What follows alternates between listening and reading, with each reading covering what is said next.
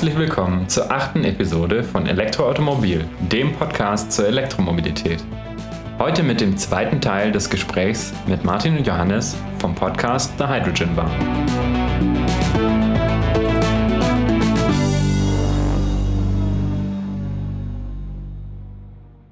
Ja, wahrscheinlich ein großer Punkt ist natürlich die, das Laden von den Elektroautos. Ich erinnere mich an eine Dokumentation, die hat der Martin mir mal weitergeleitet, ähm, wo irgendein Reporter mit dem Elektroauto in Deutschland unterwegs ist und dann total gefrustet ist, weil er mit 15 Tankkarten äh, umgehen muss und dann funktioniert nichts.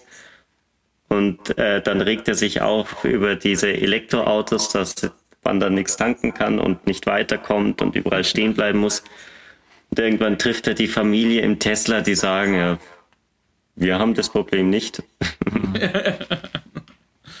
Ja, das ist so ein Klassiker, ne? Der, der Automobiltester, der ähm, das Auto nimmt, losfährt und sich dann so bei 10% Ladestand fragt, hm, macht, ja, irgendwie sollte ich mal über genau. Laden nachdenken. Habe ich noch nie mir Gedanken drüber gemacht, aber ich fahre jetzt mal an eine Ladesäule und guck mal. Ja. Und die erste Reaktion als Elektroautofahrer ist dann natürlich, äh, sich die Haare zu rauchen und zu denken, wer, wer, wer geht denn so an eine Sache ran? Wie kann man so schlecht mhm. vorbereitet sein? Mhm. Auf der anderen Seite muss man halt auch sehen, dass die Leute natürlich über Jahrzehnte sich äh, an so eine Vorgehensweise gewöhnt haben, äh, mhm. zu fahren und wenn irgendwie die Anzeige kommt, so jetzt ähm, Reserve, dann halt demnächst mal irgendwo nach einer Tankstelle zu suchen. Und trotzdem und, noch irgendwie 150 Kilometer Reichweite ja, ja, ja. quasi. Und das ist halt so ein Punkt. Auf der einen Seite kann man da arrogant sein und sagen, äh, ja, dann äh, informiert euch halt vorher. Und auf der anderen Seite muss man ganz klar sagen, da hat Tesla vielleicht auch rechtzeitig erkannt, was richtig ist, nämlich dass Laden. Ja, Kundenservice, mhm. äh, praktisch die, die, User Experience, wie man auf Neudeutsch sagt, ähm, halt wichtig ist und das Laden ein ganz, ganz essentieller Teil davon ist. Und dass, dass man das den Kunden so leicht machen muss, wie es nur geht.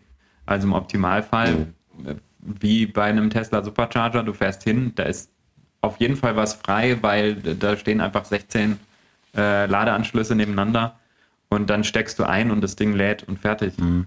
Jetzt muss man natürlich sagen, dass Tesla den Vorteil vor allem auf der Langstrecke hat mit den Supercharger. Ja. Wenn ich in der Stadt wohne, muss ich mich dann eben auch als Tesla-Fahrer irgendwann, also wenn ich jetzt nicht zu Hause laden kann oder ich irgendwo in der Innenstadt unterwegs bin und laden will, dann muss ich mich natürlich auch mal damit vielleicht auseinandersetzen. Und ähm, ich meine, es hat sich einerseits viel getan auf dem Markt man muss sich leider, oder ja, es ist nun mal so, wie beim Handyvertrag eben auch, äh, oder wenn man sich einen Internetanschluss bestellt, ein bisschen mal damit auseinandersetzen, welche Apps und welche Ladekarten gibt es, welche Anbieter und was taugen die. Da kann man sich im Internet wirklich sehr gut belesen. Wir gucken auch, dass wir in unserem Magazin da regelmäßig ähm, Vorschläge unterbreiten. Aber die, es gibt ein paar große Ladeverbünde, die wirklich eine hohe Abdeckung haben Mhm. Also es gibt ja welche, die europaweit so agieren, wie halt New Motion, der Klassiker, ähm, also heute Shell Recharge und Plug Surfing. Mhm. Ähm, aber auch, da muss man wirklich mal die NBW an der Stelle loben, ja. ähm, mit der Mobility Plus App, die kann ich mir sofort installieren auf dem Handy. Ähm, ich muss einmal meine, meine Kontaktdaten und meine, meine Bezahlmethode hinterlegen und dann kann ich sofort mit dem Handy den Ladevorgang starten und fertig. Ist eine Sache von fünf Minuten, dann kann ich an den meisten Ladesäulen laden. Also da gibt es wirklich nur noch welche Dorfladesäulen, die da nicht abgedeckt sind, mhm. ähm, wo eben die Klein Kleinstaaterei dazu geschlagen hat. Mhm. Ähm, und da gibt es auch keine Preisüberraschung. Also genau. Das, äh, dieses viel dargestellte, oh, da habe ich geladen mhm. und plötzlich muss ich 40 Euro zahlen für 50 Kilometer mhm. äh, Strom. Das passiert einem mit so einer ENBW Mobility Plus auch nicht, weil die einfach an jeder Ladesäule den gleichen Preis haben. Genau, mhm. den sehe ich vorher. Ähm, inzwischen haben sie es ja sogar auch Frankreich, Italien, Holland und so weiter ausgeweitet, mhm. plus eben den Dachraum. Also ich habe da inzwischen schon eine sehr hohe Abdeckung. Klar, man, wir haben auch schon mit uns im Podcast besprochen, das Thema Blockiergebühr ist wieder so ein Ding, ja. äh, was man von zwei Seiten betrachten muss. Aber nichtsdestotrotz, sage ich mal, hat sich das auf jeden Fall verbessert, dass es inzwischen einige gute Ladeangebote gibt. Nichtsdestotrotz, das Thema Ladesäulenverfügbarkeit ist immer noch ein Thema. Wir sind hier im Stuttgarter Raum sehr gut abgedeckt. Ich glaube auch mhm. München ist ganz gut ausgestattet, wobei es natürlich nicht heißt, dass es reicht. Inzwischen in der Stuttgarter Innenstadt kriegt man auch keinen äh, Ladepunkt mehr, weil alles ja. von E-Autos äh, belegt ist. Sprich, der Ausbau muss nicht desto trotz massiv vorangehen. Ähm, Gerade in der Fläche, ähm, auch in, in, Ostdeutschland oder so, da gibt's fast, gibt's in vielen Gegenden so gut wie nichts an Ladeinfrastruktur. Wenn, dann sind es irgend so eine Dorfladesäulen, die dann in keinem Netzwerk dran sind, mhm. die dann also niemand nutzen kann, mhm. außer der, die, die, die paar Leute, die beim der Bürgermeister. Stadtwerk. Ja, genau. Die also Bürgermeisterladesäulen sagen wir immer. Ja, genau. Genau, genau, die Bürgermeisterladesäule. Ja. Also sowas geht halt nicht. Und das nächste ist natürlich auch, dass die Ladepreise, die müssen transparent sein. Das hat sich verbessert durch die Kilowattstundenbasierten Abrechnungen. Mhm. Und nichtsdestotrotz ist eigentlich der nächste Schritt, dass die Ladepreise irgendwo auf einem Niveau kommen müssen, dass sie eben auch, das Laden muss günstiger sein, als ein Verbrenner zu fahren. Mhm. Und da sind wir natürlich auch an einem Punkt, wo einfach das Verbrennerfahren noch stark subventioniert ist, also mit Dieselprivileg mhm. ja. und eben mit geringer CO2-Einpreisung und so weiter.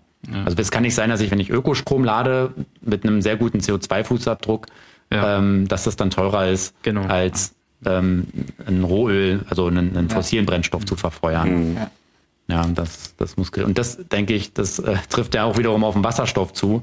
Das muss ja genauso da äh, irgendwann, wenn es mal eine richtige Bepreisung gibt, die gibt es ja im Moment noch nicht, ja. ähm, muss es immer günstiger sein, ist mal das weniger klimaschädliche ja. Ähm, ja.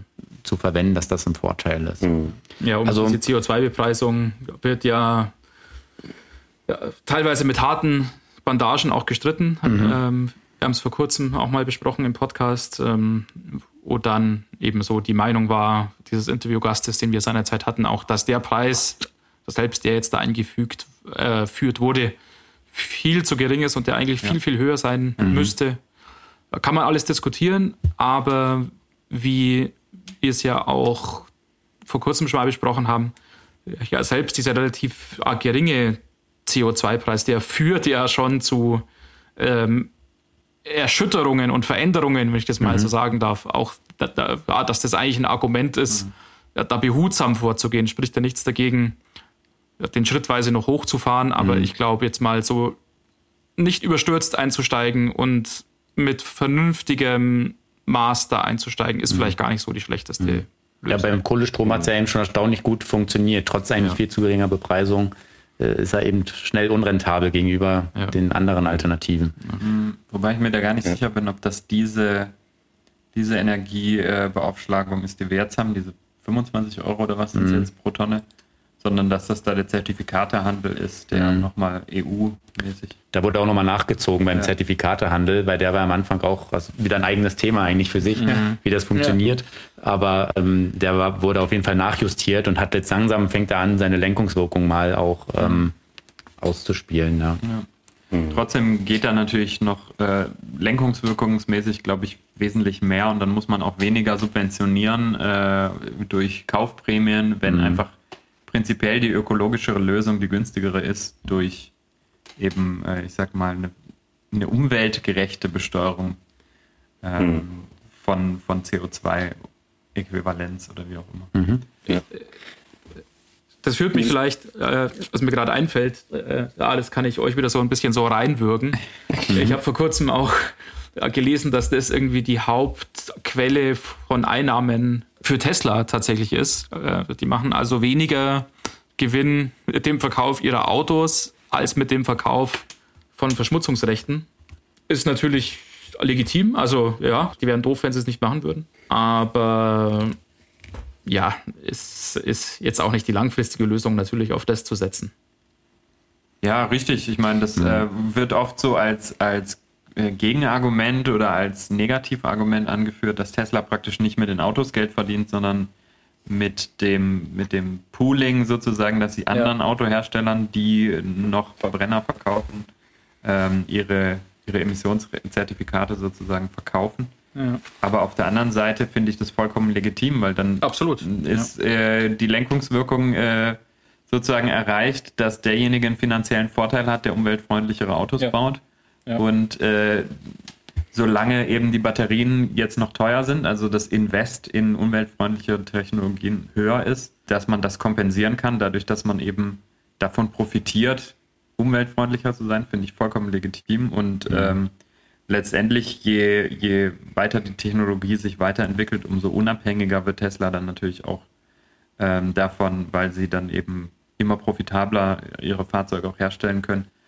Und nach und nach werden die sicher auch ohne Zertifikate weiter zu verkaufen schon schwarze Zahlen schreiben, plus noch zusätzlich eben Einnahmequellen haben aus diesen Zertifikaten. Mhm. Ja, das ist mal ein bisschen schwierig bei Tesla zu beurteilen. Ähm, schwankt natürlich auch stark von Quartal zu Quartal, muss man fast ja. sagen. Ähm, was man bei Tesla immer berücksichtigen muss, dass sie halt auch äh, gigantische Investitionen stemmen. Also mhm. sie bauen halt eine Gigafactory ähm, in China, die sie halt aus dem Boden stampfen, die ja jetzt auch schon Fahrzeuge produziert. Sie bauen eine in, bei Berlin in Brandenburg. Äh, sie bauen jetzt in Texas an der Gigafactory, wo sie dann ihren Cybertruck, glaube ich, bauen wollen. Und das schlägt bei denen natürlich immer ziemlich zu Buche, weil die Fabriken, die hat eben ein VW-Konzern oder ein Toyota oder so mhm. schon. Oder die müssen ja eher dann gucken, dass sie ihre Fabriken ja schon wieder abbauen fast, je nachdem.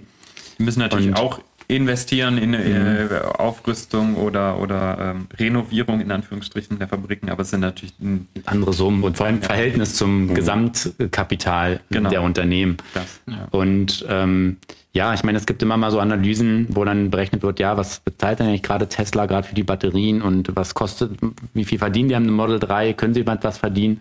Äh, das schwankt auch ein bisschen. Ich glaube, hängt auch wieder ja, stark ab, annahmenabhängig. Aber ähm, ich denke inzwischen mit bestimmten Modellen verdienen sie Geld, also mit dem Model S, Model X verdienen sie sicherlich Geld.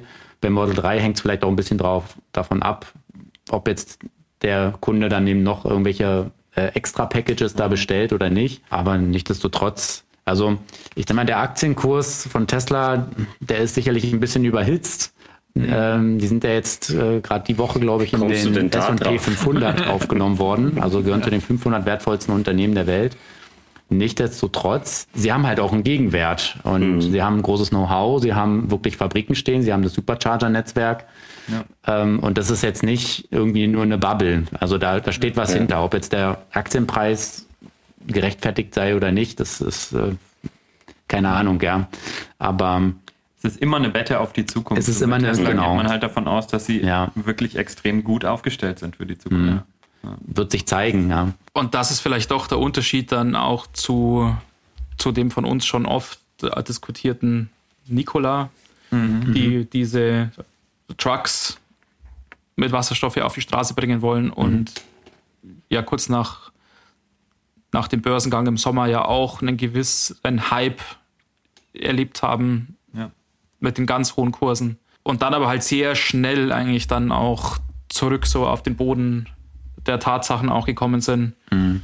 wo die heiße Luft so ein bisschen auch rausgelassen wurde, auch von extern.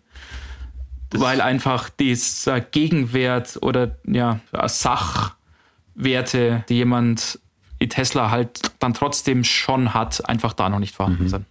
Mhm das bringt uns vielleicht zum nächsten Punkt äh, oder Vorurteil gegenüber ähm, Wasserstoff, dass, dass da viel Hype einfach dahinter ist und so eine Firma wie Nikola ähm, praktisch sehr stark gehypt wird, aber jemand, dem man jetzt ähm, zuspricht, dass er sich vielleicht mit der Materie auskennt, wie Elon Musk, ist da ja sehr, sehr kritisch mit dieser Firma. ähm, was ist denn eure Position zu Nikola? Da gab es ja jetzt auch wirklich viel ich sag mal, in der Presse äh, nach der Bahnfahrt. Mhm. Also es ist natürlich wahnsinnig schwer, was über Nikola zu sagen. Ich glaube, sie haben relativ oder sie haben sehr, sehr viel rein auf Projektmanagement fokussiert. Also irgendwie von dem einen kaufen sie das ein, von dem anderen lassen sie den Lastwagen fertigen und am Ende kleben sie nur noch ihr Logo drauf. Mhm. Und da haben sie wahrscheinlich gedacht, das ist alles zu einfach. Und sie kommen damit durch. Mhm.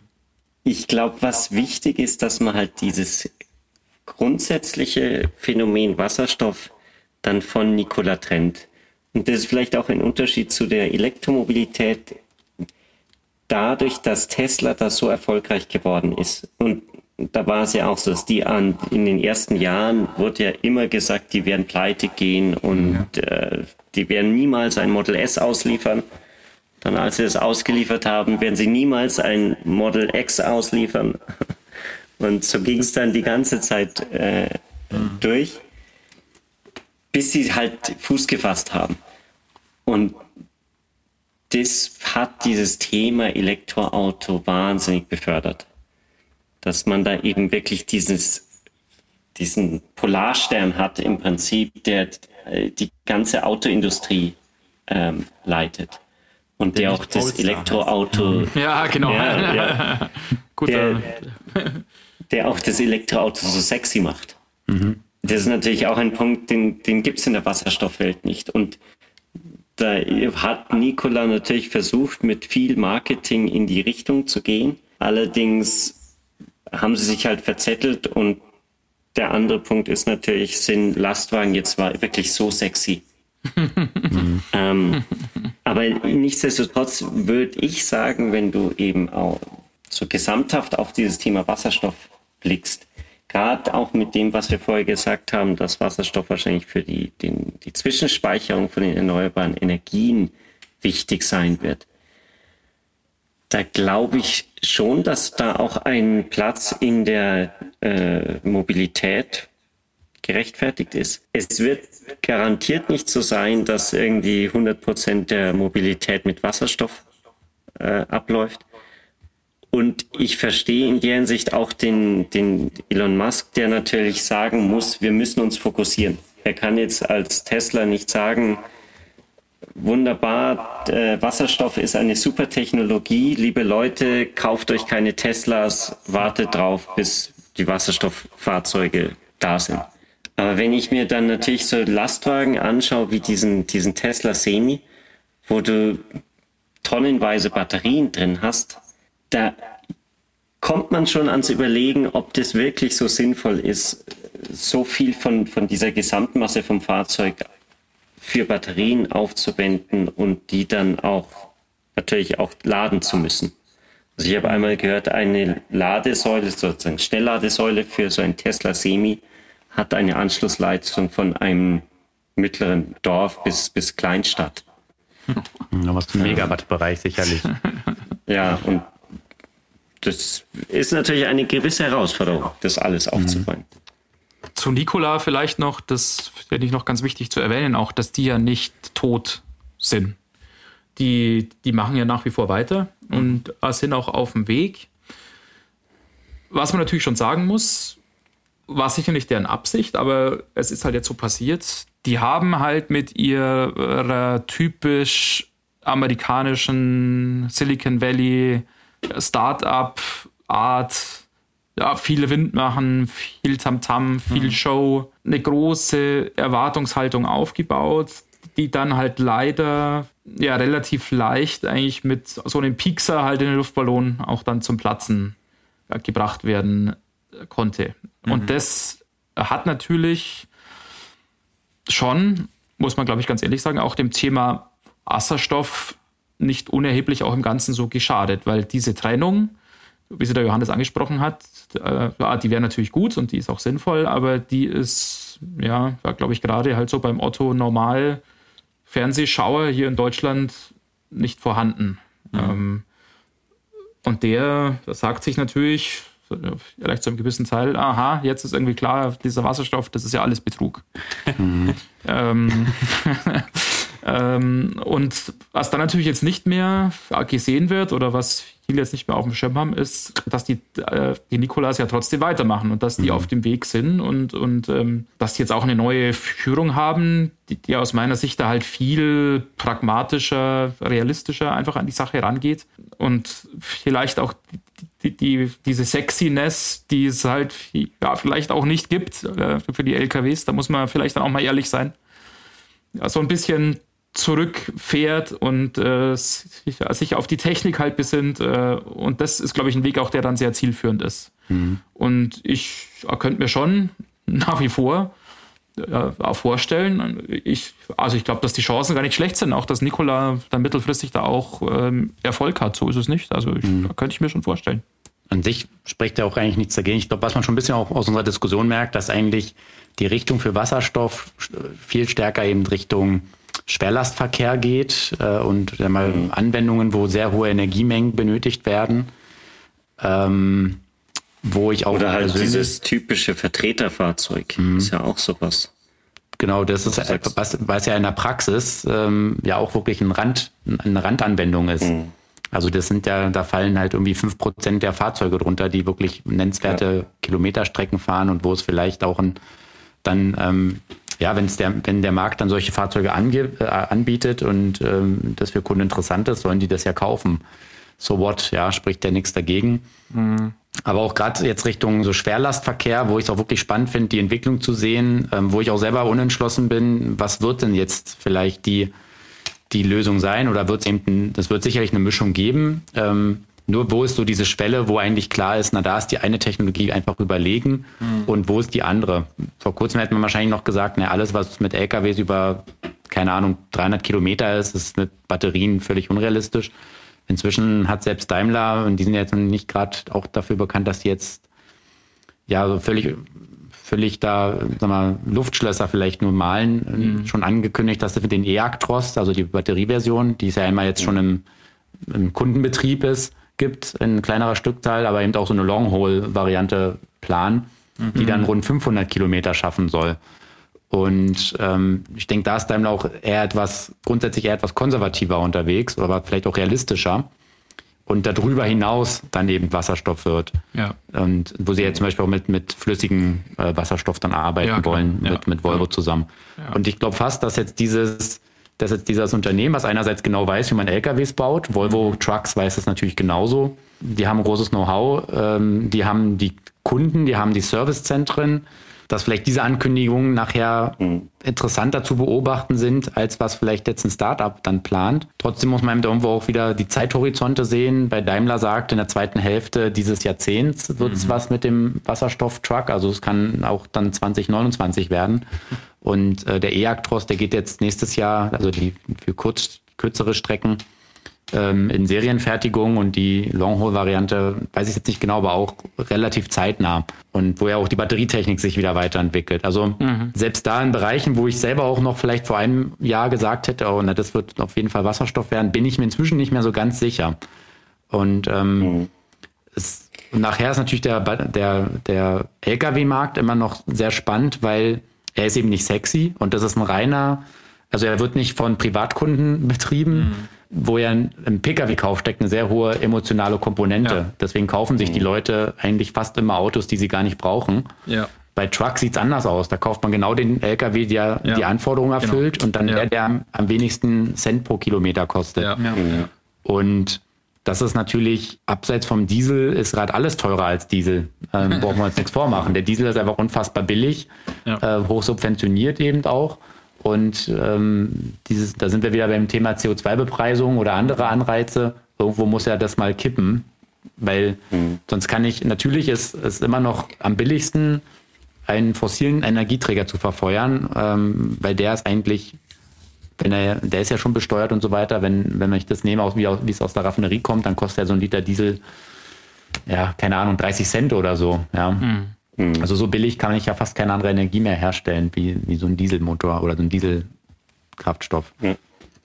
Nichtsdestotrotz, was ich da noch hinzufügen würde, ist, dass ich da gar keine so strikte Trennung sehe. Ich kann mir gut vorstellen, mhm. dass es auch dann Leute geben wird, die eben in der Stadt wohnen, die keine Garage haben, keine eigene Lade, keinen eigenen Ladeanschluss die vielleicht auch nicht in der Arbeit dann jeden Tag laden können oder eben auch nicht jeden Tag mit dem Auto in die Arbeit fahren wollen, aber trotzdem ein Auto haben wollen oder brauchen, dass die eben dann auch sagen, gut, dann nehme ich mir ein Wasserstofffahrzeug, weil da habe ich halt diese 600, 800 Kilometer Reichweite und wenn ich dann mal leer bin, dann habe ich innerhalb von drei bis fünf Minuten wieder die Reichweite und muss nicht eben eine Ladesäule suchen irgendwo in der Stadt, dann da zwei, drei Stunden stehen oder eben so eine Schnellladesäule, wo ich dann irgendwo auf dem, im Industriegebiet für 30, 40 Minuten rumsitze. Ähm, insofern würde ich da nicht unbedingt sagen, das ist rein fokussiert auf Leute, die 1000 Kilometer am Tag fahren oder Lastwagen. Mhm. ich könnte mir vorstellen, dass da wirklich ja, jeder, jeder wird seine eigene Entscheidung treffen. Mhm. Ja. Wobei ich inzwischen halt bei dem Thema, ähm, was sich auch, das ist ein wichtiger Punkt, ja auch wirklich die Leute, die jetzt nicht zu Hause laden können, mhm. für die ist auf jeden Fall Reichweite erstmal Entspannung. Also wer nicht sich jeden Tag mhm. um einen Ladeplatz kümmern muss, ist es entspannter, wenn, wenn man ein bisschen mehr Reichweite hat und weiß, okay, ich habe meine 50 Kilometer, die fahre ich am Tag. Äh, ich habe Reichweiten inzwischen ja auch im E-Auto problemlos von 300 Kilometern und mehr. Mhm. Es gibt genug Autos, die auch schon 400 schaffen. Das heißt, da, wenn ich 50 Kilometer mal ansetze, dann komme ich selbst, wenn ich in der Stadt unterwegs bin, damit sechs Tage ungefähr aus. Und deswegen halte ich es auch für eine sehr wichtige Ent Entwicklung, die jetzt auch hier wieder in Baden-Württemberg stark durch die NBW getrieben wird, äh, Schnellladeparks in den Städten zu bauen, also wirklich in der Innenstadt, mhm. wo ich dann eben meine, sage ich mal, eine Stunde vielleicht lade an der Schnellladesäule. Ähm, da kriege ich eigentlich jede Batterie äh, komplett voll äh, und in einer Stunde in der Innenstadt zu verbringen, ist jetzt nicht das Problem. Also ja, genau. das ist, ist andere Zeitnutzung, als wenn ich. Corona. Ja, genau, genau, ja, genau, klar. Das ja. ist natürlich gerade wirklich doof, aber äh, ich meine, äh, keiner steht gerne eine Stunde im Industriegebiet rum, man kann wirklich nichts ja, machen, ja. oder dann auf so einem ollen Rasthof. Aber in der Innenstadt ist es natürlich extrem komfortabel und ich glaube, das ist, ähm, das ist auch, ja, diese Ladeparks, die will die NBW ja in ganz Baden-Württemberg ausrollen, in vielen Städten, ähm, eine wichtige Entwicklung. Ähm, was zumindest auch wieder das ein bisschen, ja, die Attraktivität erhöht, batterieelektrisch zu fahren. Ähm, weil, wie gesagt, Schnellladen ist heute Standard. Äh, 300 Kilometer sind für die meisten Fahrzeuge gar kein Thema mehr. Mhm. Und ähm, wo sich das auch wieder so ein bisschen dieser Vorteil mhm. da auch wieder ein Stück weit relativiert. Aber ich gebe dir natürlich recht, die Wasserstoffautos, die es gibt, wie den Hyundai Next oder den Mirai, äh, steht ja auch jedem offen, so ein Fahrzeug zu kaufen Wobei ich dann wieder entgegenhalten möchte, na gut, aber dann ist es fast aufwendiger, eine H2-Tankstelle zu finden. Als Im Moment auf jeden Fall. Im Moment auf jeden Fall ja. richtig, genau. Aber da gibt es ja auch äh, also große Pläne. Mhm. Äh, soll viel Geld in die Hand genommen werden. Also diese Situation mit den fehlenden ja, Tankstellen, die aktuell auf jeden Fall noch vorhanden ist, die wird sich so in den nächsten zehn Jahren auf jeden Fall ja auch zumindest wenn die Pläne, die jetzt gemacht wurden, auch mhm. tatsächlich umgesetzt werden, ja, wird dann deutlich ändern. Warte mal, du, das, das wichtigste Argument hast du ja noch ganz vergessen. Oh Gott, ich habe eins das vergessen. Das höre ich ja. immer gegen, gegen Batterien äh, in, in meiner Arbeit. Also einmal sind die natürlich furchtbar umweltschädlich, verbrauchen viel zu viele Ressourcen und die armen Kinder müssen im Kongo arbeiten. Ja. In den Minen quasi für den. Ja, okay, ja, das sind natürlich die. Also grundsätzlich, erstmal kann man es ja, wenn man sich diesem Argument mal positiv nähert, kann man es ja nur begrüßen, dass wir uns mal Gedanken machen in unseren Industrieländern, ja, genau. darüber mehr machen, wo wir unsere wo Rohstoffe für unsere ja, genau. ja, Fabriken ähm, herbekommen. Also ist ja erstmal begrüßenswert. Wir machen uns, überlegen uns, wo kommen eigentlich unsere Ressourcen her für unsere mhm für, also für unsere Stahlproduktion, für, Verbre für alles Mögliche. Aber eigentlich gucken wir jetzt in dem Fall natürlich nur auf die E-Autos und da blenden alles andere aus. Jawohl. Aber grundsätzlich ist es ja gut. Ja. So, ich erinnere mich, dass vor gefühlten zehn Jahren meine Mutter mir mal so einen Zeitungsartikel hingelegt hat darüber, wie, wie ja, ne, Kinder im Kongo dann das Tantal und Kobalt und was weiß ich äh, ausgraben für Handys, mhm. ja, für Smartphones. Mhm interessierte die letzten zehn Jahre aber niemanden. ja, genau. Also, ja. und jetzt, äh, wie Markus sagt, ist es sehr positiv, dass wir darüber sprechen, erstmals in der, in der Autoproduktion. Ja, überhaupt in der Industrialisierung. In der Industrialisierung. Ja, ja. Äh, wo, wo, kommen die Rohstoffe her? Wie kriegen wir das hin, dass die möglichst umweltfreundlich und menschenrechtskonform äh, her, hergebracht werden? Und äh, ich finde, das ist wirklich eine sehr große Chance, auch dass wir in Zukunft an, an vielen Fronten besser werden, sozusagen, mhm. nicht nur beim CO2-Ausstoß. Genau, also vielleicht einmal ja. kurz nochmal zu belegen, also die deutschen Hersteller haben dieses Thema ja auch erkannt und vielleicht ist ja auch gut, was so viel drüber geredet wurde, weil mhm. das war Motivation, ähm, sich damit zu beschäftigen. Und mhm. jetzt haben halt auch BMW, ja. Daimler, VW-Konzern, das sind ja nun mal auch schon große Player, damit beschäftigt, okay, wie sourcen wir diese Rohstoffe aus also möglichst fairen Bedingungen.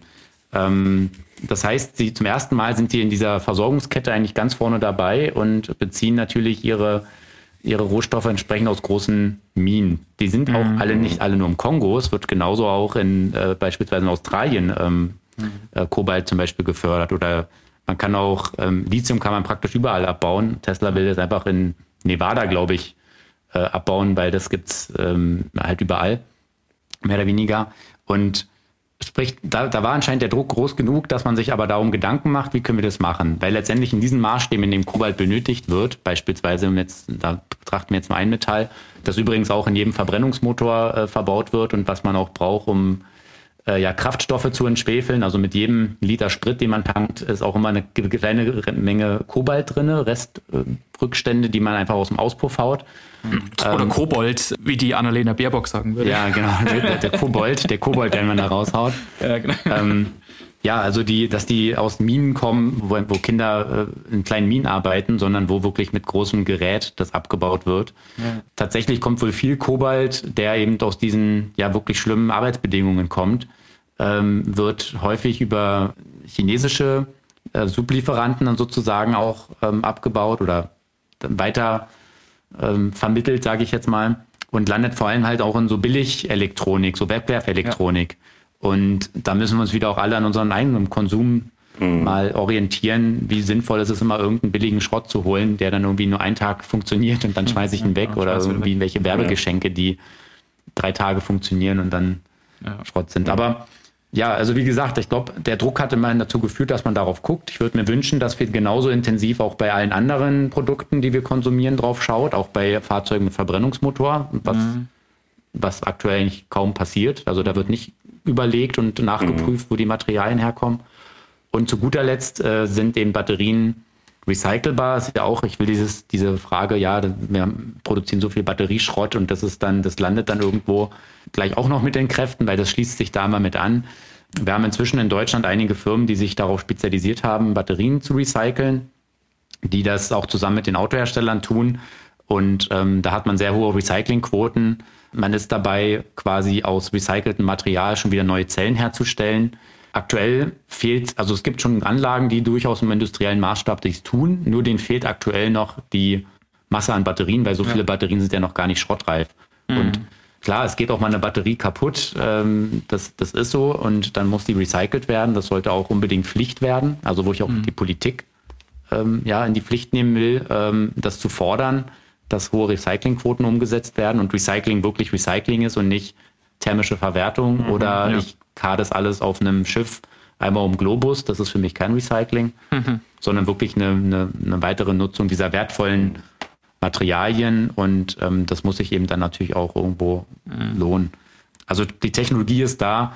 Ähm, Second Use haben wir hier noch gar nicht betrachtet, dass ich die Batterien ja auch in, in Stationärspeichern nochmal weiter verwenden kann. Mhm. Ähm, wird auch häufig immer bei Studien unterschlagen, die Zweitnutzung. Ja.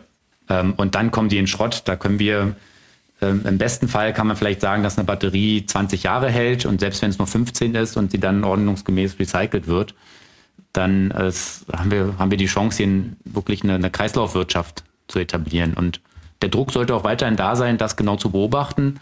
Aber ähm, ja, wie gesagt, da sollte man eben das nicht mhm. nur das Elektroauto im Detail betrachten, mhm. sondern ähm, andere Fahrzeuge auch und auch letztendlich Brennstoffzellenfahrzeuge. Auch die benötigen mhm. ja seltene Erden für die Motoren, für die E-Motoren, die benötigen Rohstoffe für die Brennstoffzelle. Ähm, Carbontanks und so weiter. Auch da kann man überall genau nachschauen. Mhm. Und das gehört eigentlich da dazu, also ja. in allen Richtungen. Und letztendlich ist man da wieder bei der gleichen Argumentation wie mit dem grauen Wasserstoff oder ja. Dass man eben nicht äh, Strom tanken soll, der nicht grün ist. Ähm, wir können ja nicht wirklich warten, bis alles 100% passt und dann erst anfangen, sondern man muss wahrscheinlich jetzt schon eben diese Industrie zum Laufen bekommen und dann eben mit dem Volumen, das, das existiert, mhm. eben diese Veränderung zum Positiven gestalten. Absolut. Ja, finde ich auf jeden Fall sehr spannend und bemerkenswert überhaupt, dass es diese Diskussion jetzt so stark gibt. Ja, wie ihr es auch schon richtig gesagt habt, ist auf der einen Seite natürlich super, auch dass das in unser äh, Bewusstsein jetzt mal rückt und wirklich halt nachgeforscht wird, wo kommen denn die Rohstoffe her? Wie werden die verarbeitet? Wie sind die Transportwege? Aber das ist, also ich will jetzt nicht zu politisch oder philosophisch werden, aber vielleicht nur der eine Hinweis, ist aus meiner Sicht vielleicht sogar ein Nachteil dieser starken Bewegung hin in Richtung Nachhaltigkeit, Klimaschutz und so weiter, weil dadurch jetzt, äh, äh, jetzt einfach die moralischen Ansprüche so hoch sind, äh, dass man einfach sehr leicht da scheitert. Und ähm, man sieht einfach, äh, es gibt die ja, perfekte Lösung, zumindest im Moment jetzt noch nicht. Es gibt jetzt nicht das super Auto irgendwie, was nur aus Müll irgendwie gebaut wird und kein Gramm irgendwie halt CO2 und, und Strom ist alles nur aus Windkraft und keine Transportverluste. So weit sind wir einfach noch nicht. Und, und ich glaube, dass das was ist, was sich viele einfach mehr äh, klar machen müssten. Einfach, dass die Ansprüche, die man da stellt, auch realistisch irgendwie sein mhm. müssten oder sollten. Und das Gerät leider, so erlebe ich das ganz persönlich zumindest, so etwas auf den Blick. Man hat jetzt die ganz, ganz hohen Ansprüche, will die Welt retten, was ja auch ein legitimes Ziel ist, aber, aber so die Pragmatik, die fehlt mir an der einen oder anderen Stelle. Ja, ich denke, du hast es ganz schön gesagt, es gibt nicht die eine perfekte Lösung, vor allem mhm. meiner Meinung nach eben auch nicht die eine perfekte Lösung für alle, sondern ähm, mhm. für den einen ist vielleicht das eine das aktuelle Optimum und für den anderen das andere. Ja. Und das ist vielleicht auch ein äh, versöhnendes Wort jetzt in Richtung äh, Batterie oder Brennstoffzelle, dass es eben ja sicher äh, Anwendungsfälle oder Kunden gibt, für die das eine besser ist als das andere und genauso ja. andersrum. Und umgekehrt, ja, absolut. Ja. Und mhm. dass man wirklich von Fall zu Fall gucken muss, ähm, was ist denn jetzt besser. Ich denke, weil es überhaupt zu einer Verbesserung führt, genau. auch Richtung ähm, ja, CO2-Bilanz und ähnlichem, ist es ja auf jeden Fall schon mal eine Verbesserung und damit kann man die Messlatte schon mal wieder mhm. ein bisschen nach unten mhm ziehen. Ja. Ich denke, das Schlechteste, ja. was man machen kann, ist die Hände in den Schoß zu legen und zu mhm, sagen, genau. ja, man kann ja und eh nichts machen und eine perfekte Lösung gibt es nicht. Also warte ich einfach und das ist auch so, ich sag mal jetzt noch eine kleine Spitze, das ist so das, das dümmste Argument pro Wasserstoff, was ich immer höre, ist so, ich warte auf das Wasserstoffauto, weil ja, das ist gut. ja viel besser. Ach, da sind wir uns einig, dass das... Ähm, ja, genau. genau das, das, ist ja ein Argument, das im Prinzip für, sowohl für Elektroautomobil als ja. auch Wasserstoff gilt was ja auch jetzt immer wieder ins Feld geführt wird. So, wir in Deutschland haben den Dieselmotor perfektioniert und jetzt machen wir den selbst kaputt. Und eigentlich sollten wir gar nicht die Elektromobilität jetzt in beiden Varianten fördern, weil wir damit 800.000 Leute äh, quasi arbeitslos machen. Ja. Und das ist ja genau dieses Argument, das letztendlich den eigenen Tod befördert. Dass man genau. sagt, wir schauen nicht mehr in die Zukunft, weil die Vergangenheit so schön ist. Ja. Und wird schon alles irgendwie gut werden, wenn wir die Augen zumachen. Dann ging die Wand laufen. Ja, genau.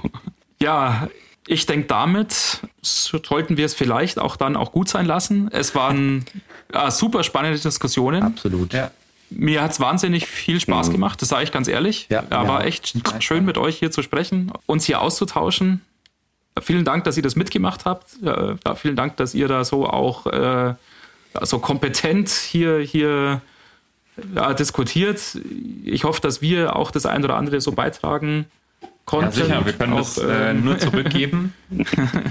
Empfinden das genauso. Nee, war ein sehr schönes Das ist toll. Ja, ich glaube, das war sehr auch schön. sehr interessant äh, nachher für die Hörer, ähm, mal ja, diese beiden Seiten einfach zu beleuchten. Ja. Ja, vielleicht können wir das bei Gelegenheit nochmal wiederholen. Ja, vielleicht ergibt sich mal wieder die äh, Gelegenheit. Wir, Honda Hydrogen Bar, spielen an dieser äh, Stelle normalerweise so den Ball jetzt ein bisschen an die Hörer zurück. Schreibt uns gerne an die bekannte Mailadresse kontakt at hydrogenbar.de eure Fragen, euer Feedback zu dieser Folge. Wenn ihr irgendwelche einen Input habt, wie gesagt, oder irgendwelche Fragen, Schreibt uns das auf jeden Fall. Wir behandeln das dann auch in, ja, irgendwann. Zeitnah. Zeitnah. Ja, genau. In der Zukunft. Und ansonsten, ja, von meiner Seite einfach nochmal vielen Dank an alle, die heute dabei waren. Vielen Dank an alle fürs Zuhören. Ja, wir möchten uns auch bedanken bei euch äh, und natürlich bei den Hörern und Hörerinnen genau, ja, und hoffen wir auf. Ich denke, das Thema wird weiter interessant sein. Also da mhm. wird uns auch nicht das, der äh, Gesprächsstoff ausgehen und das glaube ich auch. Können wir ja. sehr gerne mal wieder drüber reden. Ähm, ich denke, da tut sich so viel. Das bleibt spannend. Ja, super. Das Alles auf jeden klar. Fall. Na dann, schönen Tag. Äh, genau, guten Morgen oder, noch, na Johannes. Genau. China.